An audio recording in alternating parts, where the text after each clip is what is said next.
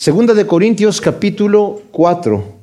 Hemos estado viendo en esta tremenda carta cómo el apóstol Pablo al inicio de la epístola empieza a um, hablarle a los corintios contestando una carta que él había enviado anteriormente, o sea, tenemos, como hemos dicho en la introducción de, de, Corintios, la primera carta de los Corintios que tenemos nosotros no es en realidad la primera, por lo menos es la segunda, porque se escribió otra anterior que Pablo menciona en el capítulo 5 de Primera de Corintios. Pero también tenemos que hay una carta que él envía después de que visita la iglesia la primera vez, o sea, él funda la iglesia y quiere visitar la iglesia, les envía una carta diciéndoles que la iba a visitar, y parece que en esa visita fue una visita de mucho conflicto, hubo una persona que lo ofendió allí, ¿verdad? No sabemos si era uno que había pecado anteriormente en la iglesia que se refiere en el capítulo 5, primera de Corintios, o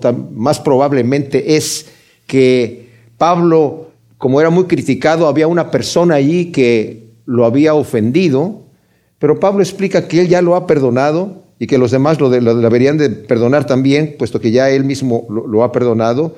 Y eso lo vimos en el estudio anterior. Ahora, el apóstol Pablo en explicar esto, ¿verdad? A mí me maravilla cómo entra en el capítulo 3, pudiendo seguir con el tema, ¿verdad? De cómo me han ofendido ustedes, ¿verdad? Y todo este asunto.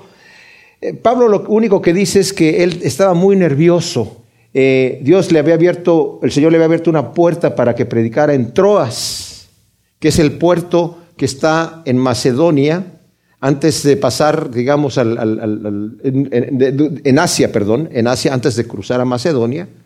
Y el Señor lo envía ahí y abre una puerta, pero él está muy nervioso porque él había escrito una carta severa. Cuando llegó en su visita a la iglesia de Corinto, tuvo tan, conflicto que Pablo se tuvo que ir de ahí, ya no, no, no, no se quedó con ellos. Los quiso visitar dos veces. En la carta anterior les había dicho, yo los voy a visitar cuando regrese de Macedonia, pero dije, bueno, lo voy a visitar dos veces mientras paso a Macedonia, pero primero los visito, voy a Macedonia y de regreso los vuelvo a visitar para pasar más tiempo con él, con los eh, corintios. Pero eso parece que creó un conflicto. Entonces Pablo tuvo que enviar una carta, que fue una carta severa, y um, Pablo pues les dice, después de que dice que perdona al, al ofensor y todo este detalle, en vez de continuar con el tema, en el capítulo 3, empieza a hablar acerca de lo importante que es eh, arreglar las relaciones que hay entre nosotros, dándonos cuenta de, lo que Dios ha hecho por nosotros, el pacto que el Señor ha hecho con nosotros, la, la gloria del Evangelio para nuestra vida. O sea, realmente Pablo muestra su corazón que lo que más le interesa no es que su punto se haga, o sea, que su voluntad o que su argumento quede entendido y que sea el que prevalezca. No, Pablo dice, yo los amo. Yo los amo y yo quiero que, en nuestra relación que no haya ningún problema. El que me ofendió no hay ningún problema, yo ya lo perdoné. Ustedes también perdónenlo. Se trata de reanudar relaciones. Qué, qué importante es eso, mis amados, porque yo conozco personas cristianas, ¿verdad? Pastores incluso, que han tenido problemas unos con los otros y no hay ese corazón de reconciliación. Eso lo vamos a ver en el capítulo que sigue, el capítulo 5. Pablo nos está hablando acerca de la reconciliación. Hemos, nosotros se nos ha encomendado el ministerio de la reconciliación. Cristo mismo nos reconcilió con Él siendo nosotros sus enemigos, ¿verdad? Nosotros no hicimos, tomamos ninguna iniciativa, Él mismo es el que nos enseña, ora por tu enemigo, bendícelo, ¿Por qué? Porque Él ha hecho eso mismo con nosotros. Fuimos sus enemigos y el Señor vino a dar su vida por nosotros. Y qué hermoso es cuando tenemos ese corazón de querer perdonar. Yo no entendía anteriormente el carácter cristiano. El Señor yo veía que decía, tienes que tener misericordia. Señor, perdónanos como nosotros perdonamos a los que nos ofenden.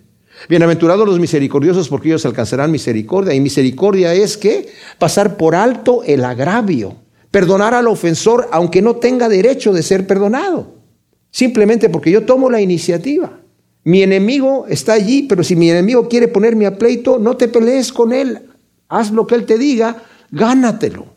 Haciendo el bien, dice la escritura, ascuas de fuego vas a poner sobre su cabeza. no, es, no es para que se vaya quemando de arriba abajo, sino es para que su conciencia le diga, wow, esta persona a la cual yo he ofendido me está tratando bien. Qué importante tener ese carácter. Pablo lo tiene y lo demuestra de esta manera.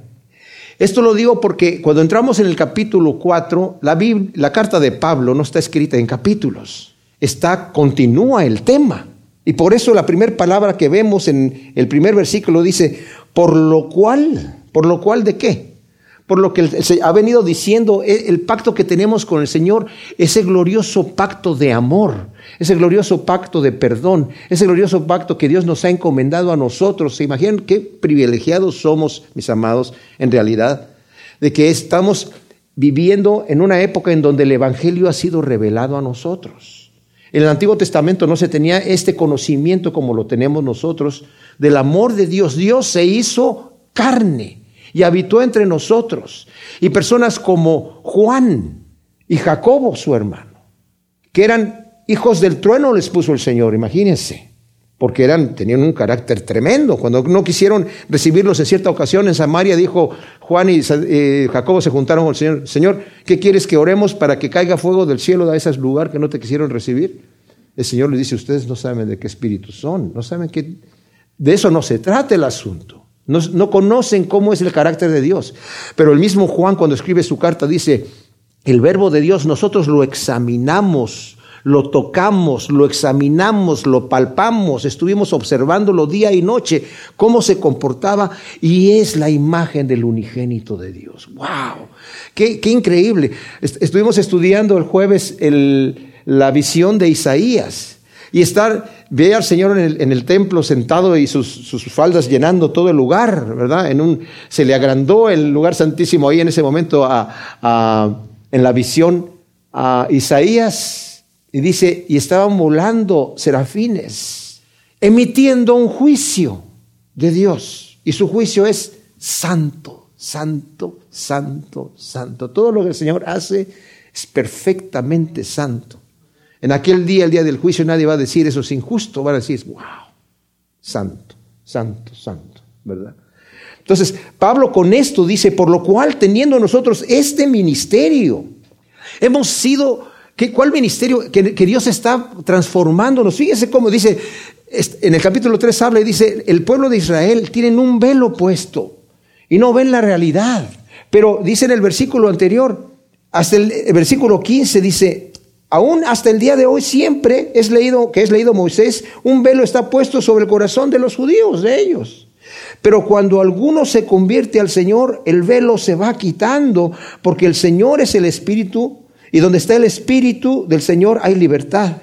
Y nosotros, todos nosotros, con, rostro descubierto, contemplando como en un espejo la gloria del Señor, vamos siendo transformados por el Espíritu de gloria en gloria en la misma imagen del Señor. Por lo cual, teniendo nosotros este glorioso ministerio, según la misericordia que recibimos, no desmayamos. O sea, el Señor me ha llamado a una obra tremenda. Y no me doy por vencido por pequeñeces, es lo que está diciendo Pablo aquí. Conociendo ese ministerio, que estamos aquí, mis amados, para ir de gloria en gloria, no es automático, ¿eh?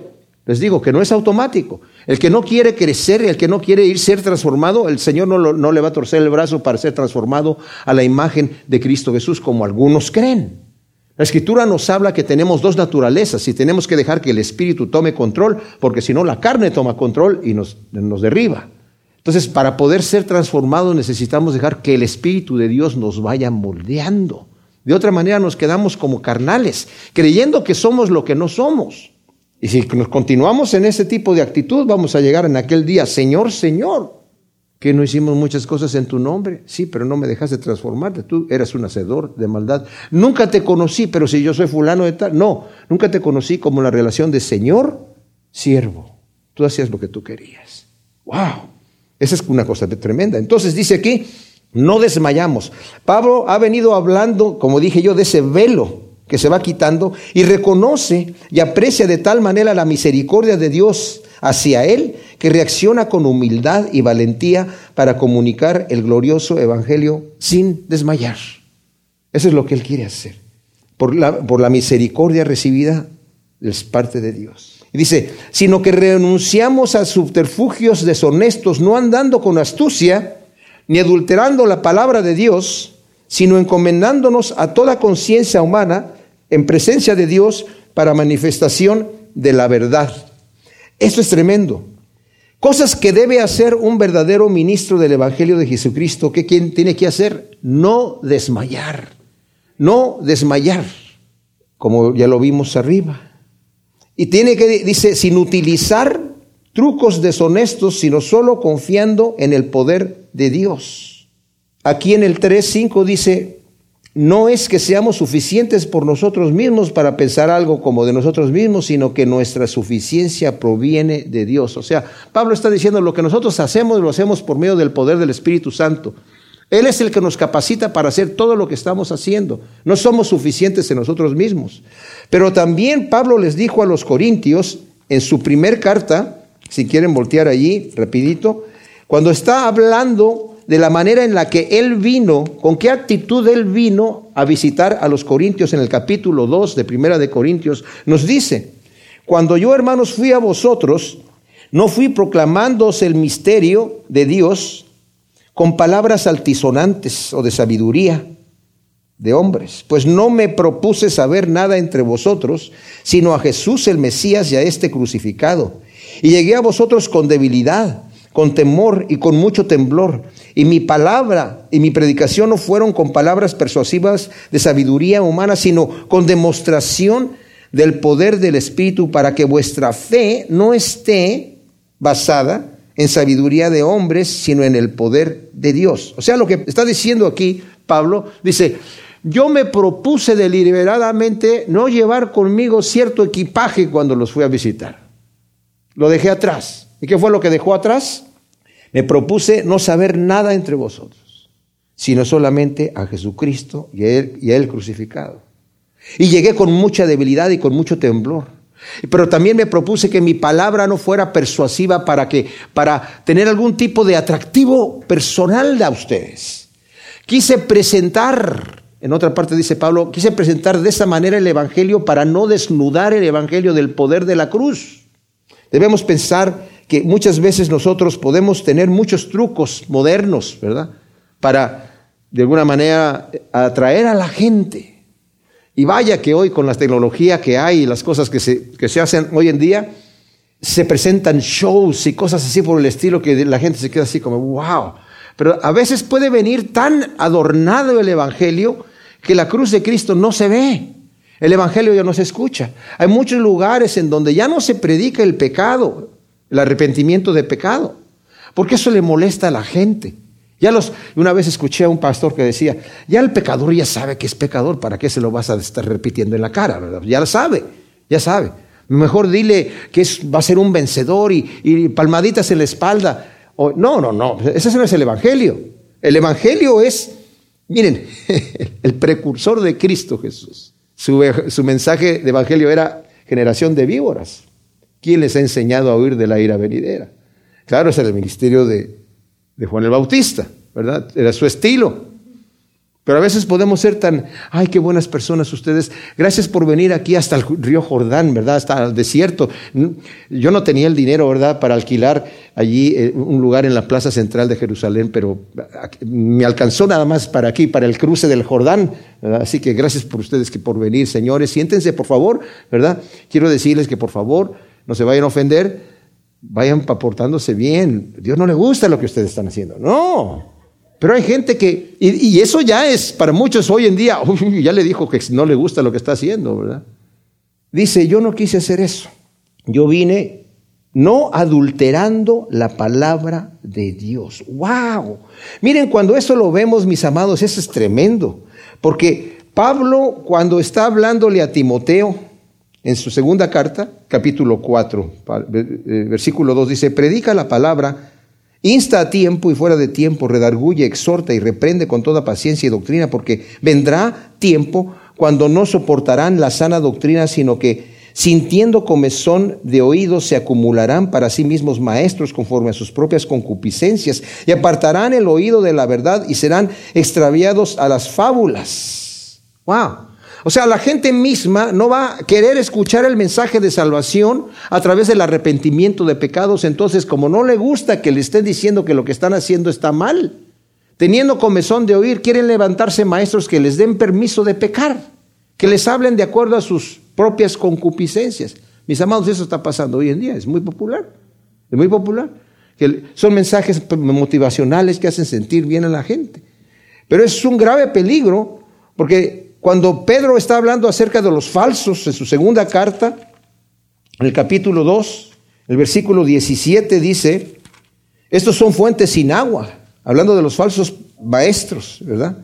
Nubes impulsadas por la tormenta para los cuales está reservada la negrura de las tinieblas, porque voceando palabras arrogantes y necias, seducen con las pasiones sensuales de la carne a los que hasta hace poco iban escapando de los que viven en el error. Les prometen libertad y ellos mismos son esclavos de corrupción, porque de quien uno es vencido, de éste queda hecho esclavo. Porque si tratando de escapar de las contaminaciones del mundo por medio del conocimiento del Señor y Salvador Jesús el Mesías, enredándose otra vez en ellas son vencidos y su postrer estado viene a serles peor que el primero, porque mejor les hubiera sido no haber conocido el camino de justicia que después de conocerlo volverse atrás del santo mandamiento que les fue dado, pero les ha acontecido lo de aquel refrán tan verdadero que dice, el perro vuelve a su vómito y la puerca lavada volvió a revolcarse en el cielo. Y también Judas, en su carta, que Judas está antes del Apocalipsis, hablando acerca también de estos mismos falsos, es casi parecido, a lo, muy parecida a la, a la carta de Pedro, dice en el versículo 11, hay de ellos porque siguieron el camino de Caín. Por lucro se lanzaron al error de Balaam y perecieron en la rebelión de Coré. Estos son manchas ocultas en vuestros ágapes, en sus reuniones, que comiendo con vosotros sin temor se apacientan a sí mismos, nubes sin aguas llevadas por los vientos, árboles de otoño tardíos sin fruto, dos veces muertos y desarraigados. O sea, estos señores están, dice, espumean su propia vergüenza, estrellas erráticas, para quienes la más densa oscuridad de las tinieblas está reservada para siempre. ¡Wow! O sea, Pablo está diciendo, yo no estoy siguiendo ese tipo de situaciones, le estoy hablando la verdad. Estoy, dice, encomendando a toda conciencia humana en presencia de Dios para la manifestación de la verdad. ¿Cuál es la manifestación de la verdad? El Evangelio verdadero Cristo dijo, yo soy la verdad, el camino, la verdad y la vida. Cuando Pilato le preguntó, ¿eres tu rey? Le dijo, sí, para eso he nacido y para eso he venido, para dar testimonio de la verdad. Y Pilato, que tenía una filosofía como las filosofías modernas hoy en día, dice que es la verdad. En aquel entonces se predicaba mucho, como hoy también, tú tienes tu verdad, yo tengo mi verdad. Pero Cristo vino a dar testimonio de la verdad. Y Pablo dice, yo les estoy hablando la verdad, no vengo a presentar un mensaje motivacional para hacer sentir bien a la gente. Y estos falsos lo hacen para ellos mismos enriquecerse a costa del Evangelio. Qué tremenda cosa. Pero luego dice, y si nuestro Evangelio está encubierto entre los que se pierden, está encubierto en los cuales el Dios de este mundo cegó las mentes de los incrédulos para que no les resplandezca la luz del Evangelio de la gloria del Mesías, quien es la imagen de Dios. El Evangelio está encubierto entre los que voluntariamente se pierden. Pedro dice, estos ignoran voluntariamente que Dios por medio de la palabra creó todas las cosas. Estos son los que dice también eh, Pablo en, en Romanos, conociendo la verdad, la retienen con injusticia, le dan la espalda, cierran sus ojos, no lo quieren escuchar, y Dios los entrega una mente reprobada para hacer cosas que no convienen, conociéndola voluntariamente. Entonces dice, el Evangelio no resplandece, porque el Evangelio solamente resplandece, mis amados, si tiene sentido para aquella persona que abre su corazón a lo que Dios quiere decir. El Señor desde Isaías a Isaías le dijo, yo te voy a entregar un ministerio en donde tú, tú vas a ir y le vas a decir a la gente, escuchen pero no entiendan. Porque tienen ojos si no quieren, no quieren ver, tienen oídos si no van a oír, y su corazón está endurecido, no van a entender y no se van a salvar. Y el Señor también, cuando le preguntaron, ¿por qué les hablas en parábolas a la gente? Porque teniendo ojos no quieren ver, y así van a tener un buen pretexto para no creer. Entonces dice, el príncipe de este mundo les ha cegado el entendimiento. ¿Cuándo se lo cegó? Se lo cegó en la caída. Nacemos con un velo, nacemos ciegos al Evangelio. Pero cuando llegamos en contacto con el Señor, el Señor enciende la luz en nuestros corazones y nos deja ver la realidad de su gracia y de su gloria. Y ese es el momento cuando realmente decimos, Señor bendito, gracias. Como el Señor le dice a Nicodemo, ¿verdad? Esta es la condenación que la luz vino al mundo y los hombres amaron más las tinieblas que la luz porque sus obras eran malas y no quisieron traer sus obras a la luz para que no fuesen reprendidas. Quieren continuar pecando y no quieren que nadie les diga, eh, eso que tú estás haciendo está mal hecho. No quieren escucharlo. Eso es peligroso, como lo vimos cuando estudiamos Isaías también. La persona que se siente en la iglesia y escucha el mensaje del Evangelio vez tras vez y no se arrepiente, más le vale que no lo escuche, porque ya no va a tener oídos para oír, ni ojos para ver, ni corazón para entender. No va a haber quien le rompa esa piedra del corazón. El Señor enciende la luz y yo tengo una opción, arrepentirme, caer de rodillas y decir, Señor, perdón, se propicio a mí que yo soy pecador, o cerrar el libro, decir, no quiero ver el libro, Señor, yo no quiero saber nada. Entonces me quedo ciego. Dice, el príncipe de este mundo los cegó y los mantiene cegados. Los mantiene a voluntad de él, dice la escritura, esclavos. Pero ellos se dejan ser esclavos. Cristo ha venido a libertarnos. Ha venido a buscar lo que se había perdido. Pero no nos va a torcer el brazo para que nosotros nos convirtamos. El diablo ha cegado al hombre desde la caída, como dije, y los mantiene ciegos. Y luego dice, porque no nos predicamos a nosotros mismos, sino a Jesús el Mesías como Señor y a nosotros mismos como siervos vuestros por causa de Jesús. O sea, Pablo reitera, yo no me estoy predicando a mí mismo. No venimos a predicar el ministerio de Pablo y la gran eh, eh, eh, servicio de evangelismo del apóstol Pablo. No nos estamos predicando a nosotros, estamos predicando a Cristo. Y a nosotros mismos nos estamos encomendando, ¿verdad? Para lo que somos. ¿Y qué es lo que somos? Dice aquí. Somos siervos de ustedes. De ustedes. Pablo se está poniendo, yo me los he venido a servir. Así como Cristo dijo, ustedes me llaman Señor, qué bueno. Y como ven que yo hago, yo no he venido para ser servido, sino para servir. Siendo el Señor, tienen razón ustedes. Ustedes tienen que hacer lo mismo, les dijo el Señor. Y Pablo está diciendo aquí, nosotros somos siervos de ustedes. Porque el Dios que dijo, resplandezca luz en las de las tinieblas, es el que resplandeció en nuestros corazones para iluminación del conocimiento de la gloria de Dios en la faz del Mesías. O sea, el Señor encendió la luz en nuestro corazón y nosotros dijimos, sí, Señor, te necesito. Ven y entremos a cuentas, dice Isaías en el primer capítulo. Razonemos juntos. Si tus pecados fuesen rojos, yo los haré blancos como la nieve. Pero hay gente que dice, yo no quiero razonar contigo, Dios. Yo no quiero entrar a cuentas con nadie. Yo quiero seguir haciendo lo que estoy haciendo. No es porque Dios le va a pegar, no, porque dice, tus pecados yo los voy a hacer, a limpiar, pero tienes que reconocerlos. Pero la gente que no viene a Dios no es porque le cueste trabajo venir a Dios. No es porque Dios le va a hacer algún tipo de castigo, de penitencia. Es porque tiene que dejar de hacer aquello que quiere y no quiere soltar lo que no le conviene para tomar la vida y se queda con la muerte. Y es terrible. En el capítulo 4 de Segunda de Corintios, versículo 7, nos ha estado diciendo Pablo acerca de lo, lo glorioso del Evangelio de Dios, mis amados. La luz de Dios ha resplandecido en nuestros corazones. Nos ha sacado el Señor de la oscuridad, de nuestros pensamientos equivocados, de nuestras maneras de pensar equivocada. Nosotros vivíamos en una mente oscurecida, con un velo puesto por el diablo desde el principio. El hombre tenía una clara visión de las cosas cuando Dios lo hizo.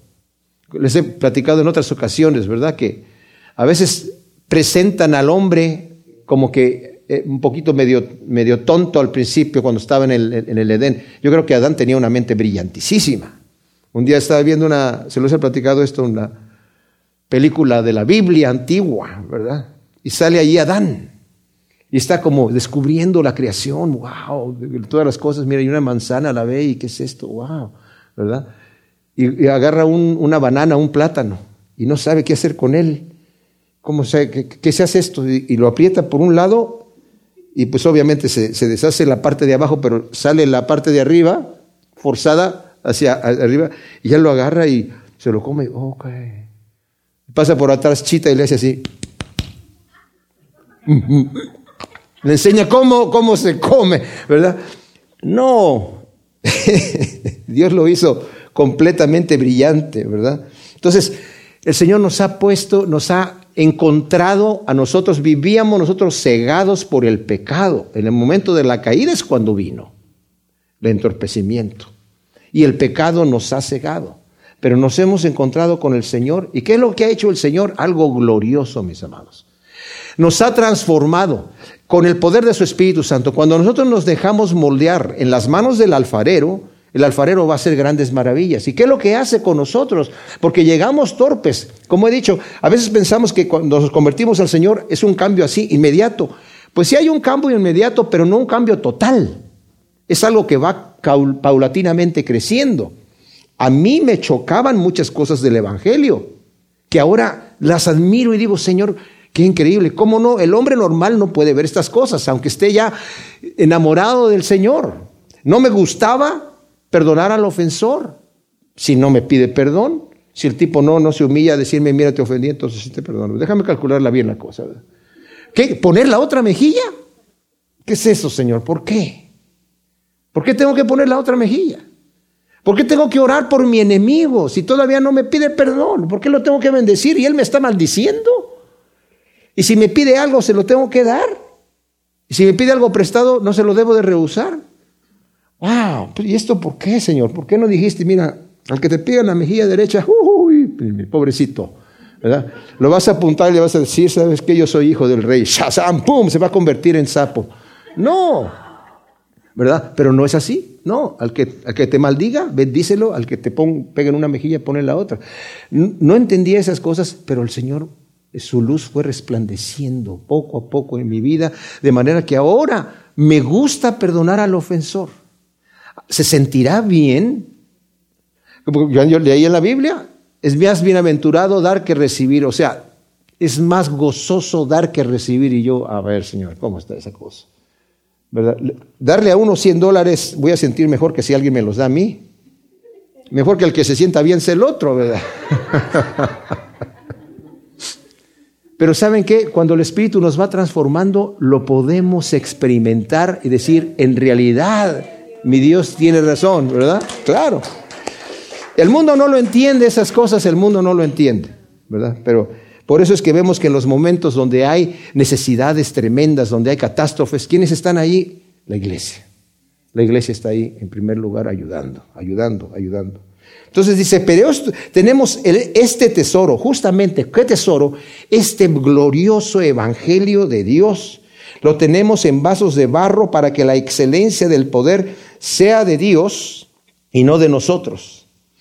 El tesoro en vasos de barro es el glorioso mensaje de salvación llevado por los hombres que están hechos de barro con sus defectos y limitaciones.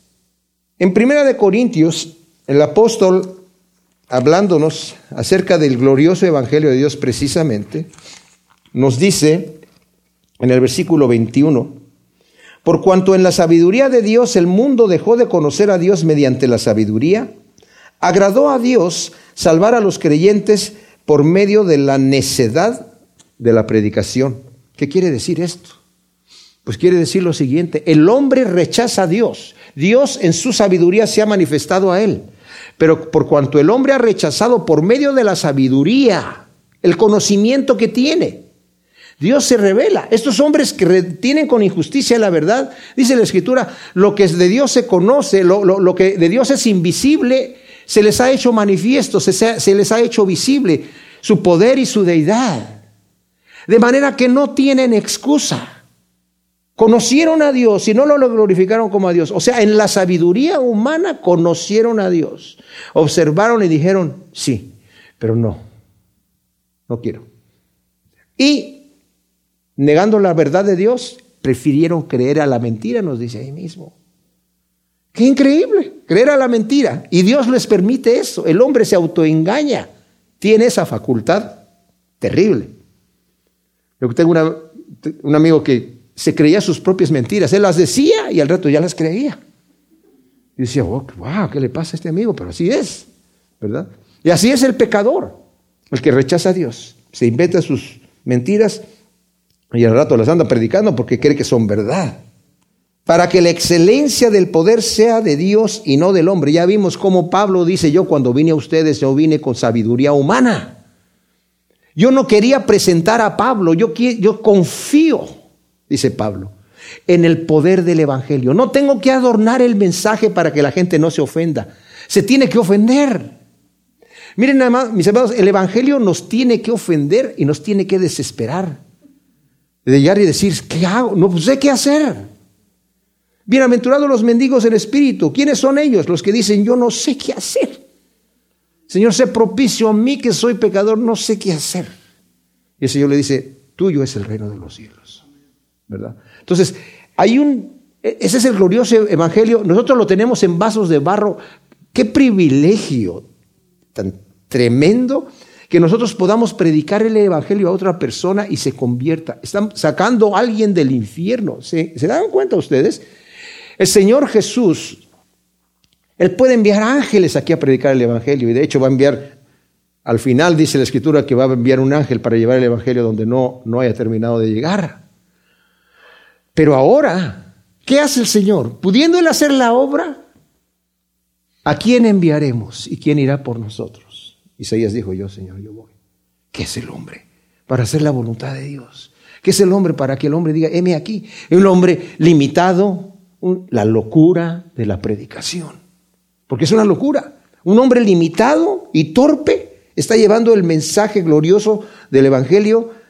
Él es un vaso de barro. Y nos deja ver aquí, Pablo, polvo somos y polvo, al polvo vamos a regresar. Los mismos 17 elementos los tenemos nosotros en nuestro ser, ¿verdad? De la tierra. Tremenda cosa.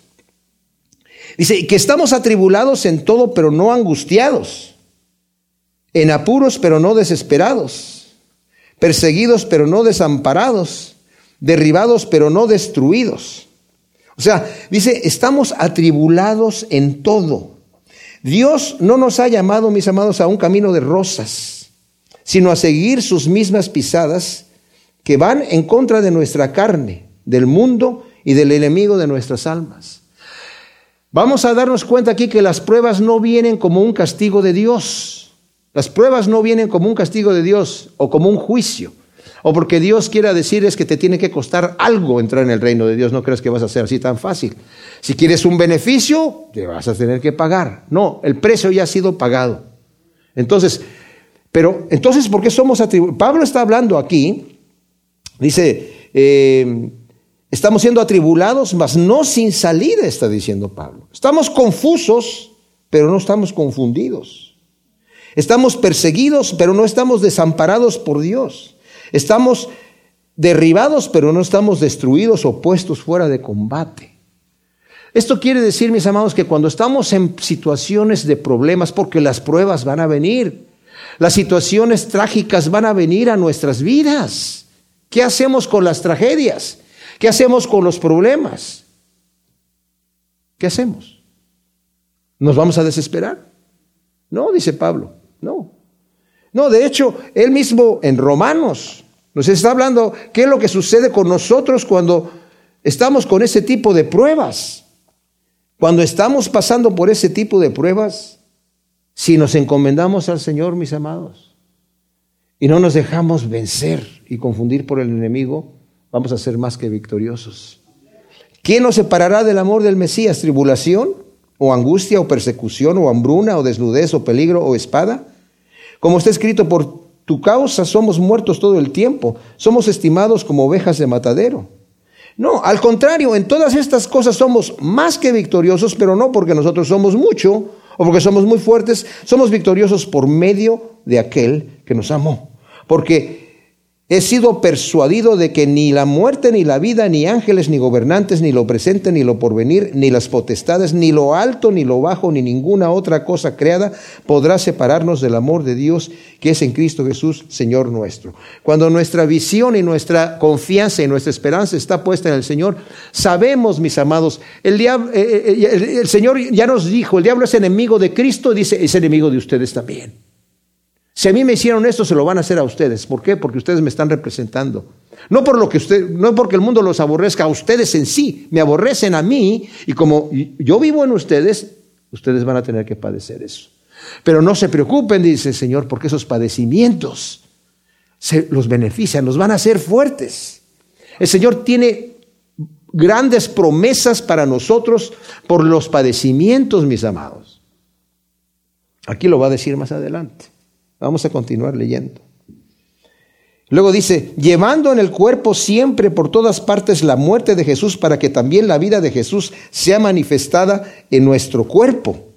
Porque nosotros los que vivimos somos entregados constantemente a la muerte por causa de Jesús para que también la vida de Jesús sea manifestada en nuestro cuerpo carnal y mortal. O sea, nosotros hemos muerto ya al mundo, debemos considerarnos muertos. El Señor le dijo a sus discípulos, ¿verdad? El que quiera venir en pos de mí, niéguese a sí mismo, tome su cruz y sígame. No me puede seguir como se le da la gana. Tiene que venir como yo le digo. Negarme a mí mismo es primeramente decir, ya no voy a hacer, ya no son mis planes aquí ahora los que están funcionando. Ya no vivo yo para los planes que yo tengo y los sueños que yo tengo. Yo vivo para el plan de Dios y el sueño que Él tiene acerca de mí. No voy a aportar nada a Dios, mis amados. Nadie, ninguno de nosotros podemos aportarle nada a Dios. Todo lo que hacemos, fíjense bien, el obedecer a Dios es en beneficio mío. Dios no gana nada. Qué tremenda cosa. O sea, eso, pero dice el Señor, pero como tú eres un hombre carnal y como la mente carnal está en enemistad en contra de Dios y no se sujeta a la ley de Dios y tampoco puede sujetarse, es necesario que te niegues a ti mismo y que tomes tu cruz que es un instrumento de muerte, es un instrumento de tortura, de una muerte lenta, que tomes tu cruz y entonces me vas a poder seguir. No me vas a poder seguir antes de eso. Ya no vivo yo, sino ahora vive Cristo en mí. Yo estoy crucificado con Cristo en la cruz, dice la Escritura. Entonces, cuando me está diciendo que ya no vivo, Pablo dice que ya no vivo yo, tomó la decisión. Considérense muertos porque, y, si se consideran muertos, si han muerto con Cristo, ya no busquen las cosas del mundo, sino las cosas de arriba, porque vosotros habéis muerto en Cristo y ahora hemos resucitado en Cristo a una nueva vida. Y esa vida se manifiesta en nosotros, no solamente en una vivificación espiritual, sino tenemos una grande esperanza. Pablo aquí está hablando con mucho gozo, no está diciendo con la cara así baja, diciendo, pues nosotros estamos muertos, ¿verdad? Y la muerte de Cristo, pero la vida de Dios. No, mis amados. O el fruto del Espíritu es amor, gozo, paz. Son cosas que andamos buscando nosotros, que las queremos, pero a veces las buscamos en donde no están. Luego dice, de manera que la muerte obra en nosotros, pero en vosotros la vida. Pero teniendo el mismo espíritu de fe, conforme a lo que está escrito, creí, por lo cual también hablé, también nosotros creemos, por lo cual también hablamos, sabiendo que el que resucitó al Señor Jesús también nos resucitará con Jesús y nos presentará juntamente con vosotros. Ahora, en el versículo 12, Pablo no está hablando aquí una forma sarcásticamente como lo hizo anteriormente en Primera de Corintios, del 4 del 6 al capítulo 4 del 6 al 14, en donde les está hablando a los corintios que eran arrogantes. Y Pablo les está diciendo, pues ustedes son ricos, nosotros pobres, ustedes ya están reinando, nosotros estamos, no somos nada, ¿verdad? Les está hablando en esa forma sarcástica, reprendiéndolos para que no sean arrogantes. Lo que está haciendo Pablo aquí es hablando sinceramente, ¿verdad? Que los, eh, eh, dice, en nosotros está operando la muerte de los peligros que hay, pero no nos interesa, porque con tal de que ustedes tengan la vida, el evangelio que nosotros estamos llevando, porque somos siervos de ustedes, estamos contentos y felices. ¿Cuántos misioneros? Eh, yo, yo me acuerdo que antiguamente, y tal vez todavía algunos lo hagan, pero generalmente cuando se, los misioneros salían a una labor a lugares que muy desconocidos, Se despedían de los demás. Y había un canto que cantaban que decían, si ya no nos volvemos a ver de este lado, nos vemos del otro lado de la eternidad. O sea, ya iban con, ese, con esa mentalidad de yo voy, yo soy a entregar mi vida. Cuando el Señor le dice a los discípulos, ustedes me serán testigos en Jerusalén, en Judea, en Samaria y hasta lo último de la tierra, la palabra en griego es marturios, de donde viene nuestra palabra mártir. O sea, ustedes ya, ya se murieron, ustedes ya entregaron su vida, ya se dieron por muertos, digamos. Ya lo que suceda conmigo, por eso Pablo dice, nosotros tenemos sentencia de muerte. ¿Qué me separará del amor de Dios? Somos contados como ovejas de matadero. O sea, ni, ni, el peligro, ni la muerte, ni la espada, ninguna situación me va a separar. Con gozo iban estos mártires al, al, martirio, justamente, ¿verdad? Con gozo, sabiendo, eh, estoy pasando el umbral para ver el rostro de mi Señor. Es solamente un momento aquí, lo que me va a pasar este detalle aquí. Tremenda cosa. Y Pablo cita el Salmo 116, donde también el salmista está expresando su fe en medio del problema que él tenía. Y dice, yo, pero yo sé que el Señor me va a sacar adelante y creí, por lo cual hablé. Y por eso Pablo dice también, nosotros también creemos y por eso mismo estamos hablando. Porque también sabemos, hay una esperanza, hay una, una convicción en el corazón del apóstol que tiene que haber en nuestro corazón. Cuando estamos convencidos de que lo que Cristo dice es verdad, de la vida eterna que viene, del juicio que viene, de ver el rostro del Señor entregando cuentas, vamos a vivir diferente, bien diferente. Cuando digo, ah, sí, eso va a pasar ahí, lo vemos así como algo así etéreo, como algo medio nebuloso, una vida que viene por allá, no vamos a estar viviendo como, como, como sucede. Pero les digo un detalle, mis amados. Cuando hemos, cuando hemos estado en funerales, y yo como pastor he estado en muchos funerales, la gente está como que, mira lo que le sucedió a fulano de tal. ¿Por qué a mí? ¿Por qué a mi familia? ¿Por qué a mi pariente? ¿Por qué a mí? Porque, porque a todos les llega. Pero no pensamos en la, en, la, en la vida eterna hasta el momento de ver el umbral de este lado y del otro lado. La muerte solamente es un paso que va de la realidad de aquí a la realidad que continúa. Pero a veces pensamos, no, pero la realidad es de allí, de allá para acá, no quiero yo pasar a aquel lado. Pero allá vamos todos. Y por eso nos envejecemos, y por eso vienen las enfermedades, y por eso vemos a la gente que se muere, y es como una, una lucecita que el Señor nos dice, eh, ¿y a ti cuándo te va a tocar? Pero vas a pasar por allí. Vas a pasar por allí. Estás preparado. No tiene que ser un momento de tragedia. Puede ser, debe de ser un momento de gozo. Y poder decir, como Pablo dice, para mí el vivir es Cristo. Estoy muy contento aquí viviendo con Cristo, feliz de la vida. Pero el morir es ganancia. Yo prefiero estar allá, dice. Pero estoy aquí por causa de ustedes. El Señor me tiene aquí, pero cuando el Señor me quiera llevar, ya tengo la maleta hecha. Estoy listo para salir adelante. Tremenda cosa.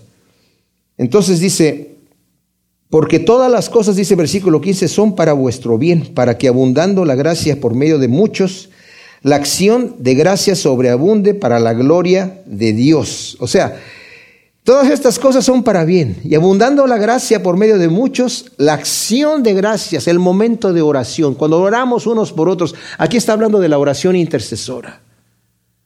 Todo esto es para bien. Cuando hay conflictos entre ustedes, yo oro. Y, ustedes son bendecidos en la respuesta de la oración. Yo soy bendecido en el momento de que estoy orando por ustedes y Dios es glorificado por la oración y por lo que sucede. Qué bonito, ¿verdad? A veces los problemas que vienen a nuestra vida es como una sacudidita que el Señor nos da para decir, eh, acércate a mí para que yo solucione los problemas. Una de las razones por las cuales vienen las pruebas es para que nos acerquemos a Dios. Porque cuando todo está bien, ¿Para qué necesito a Dios?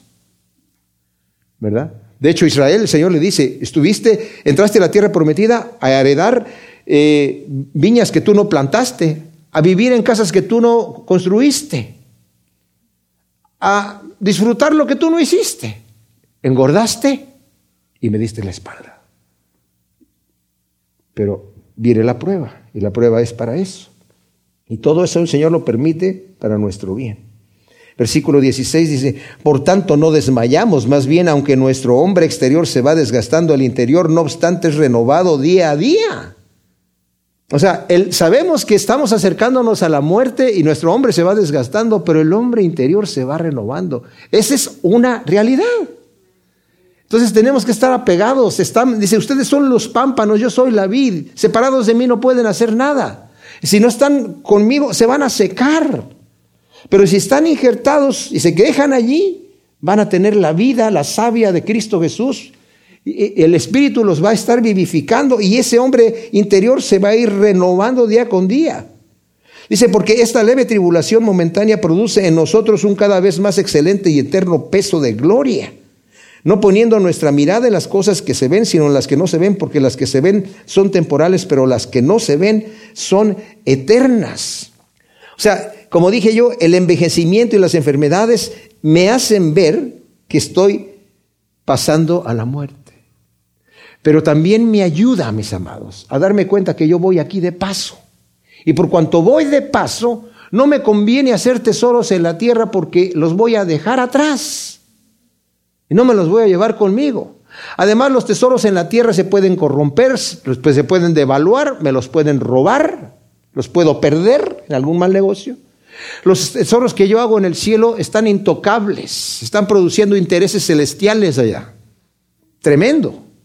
Dice, y la tribulación momentánea que tú tienes no se compara con el peso de gloria que tú estás teniendo allá. Lo que tú sufres aquí es poquito y el Señor lo que allí te da es tremendo. No se trata de que por el sufrimiento viene la recompensa, no es esa la cosa, pero no te desanimes, no desmayamos, ¿por qué? Porque esta leve tribulación que estamos pasando produce en nosotros un peso de gloria. En los discípulos, cuando entraba Juan y, y Pedro, y los azotaron por predicar el nombre del Señor como para intimidarlos. Dice que salieron con gozo, gozosos de haberse sentido. Dice, nos tomaron por dignos de padecer por causa del reino de Dios. Gracias Señor por fijarte en nosotros. Estaban gozosos de haber padecido por causa del reino de Dios. No desmayamos, sabemos que eso viene. Mis amados, esto es la realidad. Esto es la realidad. Gracias Señor te damos por tu palabra. Ciertamente te pedimos que siembres estas semillas, Señor, de bendición en nuestro corazón para que produzcan su fruto en el nombre de Cristo Jesús, asiento por uno. Amén.